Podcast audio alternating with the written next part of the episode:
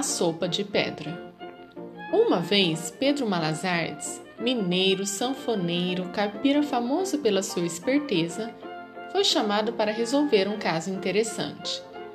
As crianças de um pé de serra, lugar muito bonito e cheio de hortas e pomares bem cuidados, não queriam comer legumes e verduras de jeito nenhum. Seus pais resolveram pedir para Pedro Malazartes inventar um jeito delas comerem. E Pedro, com seu jeito manso de jeca, lá se foi. Reuniu a criançada e, pitando seu cigarro de palha, perguntou: E aí, meninada, vamos tomar uma sopa?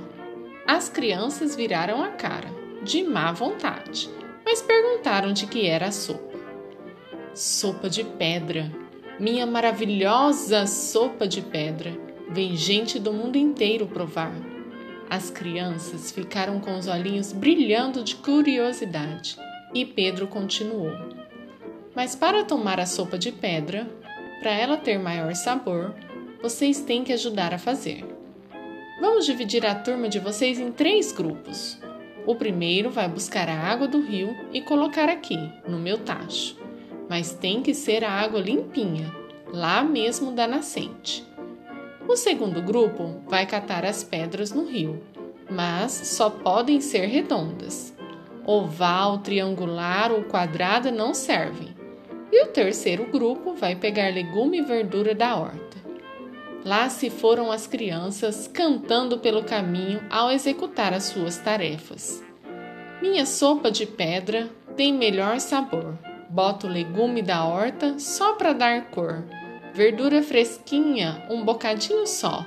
Boto água do rio para assim ficar melhor. E assim Pedro foi comandando aquela difícil tarefa.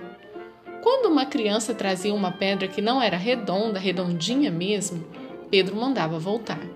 E nisso o tempo ia passando.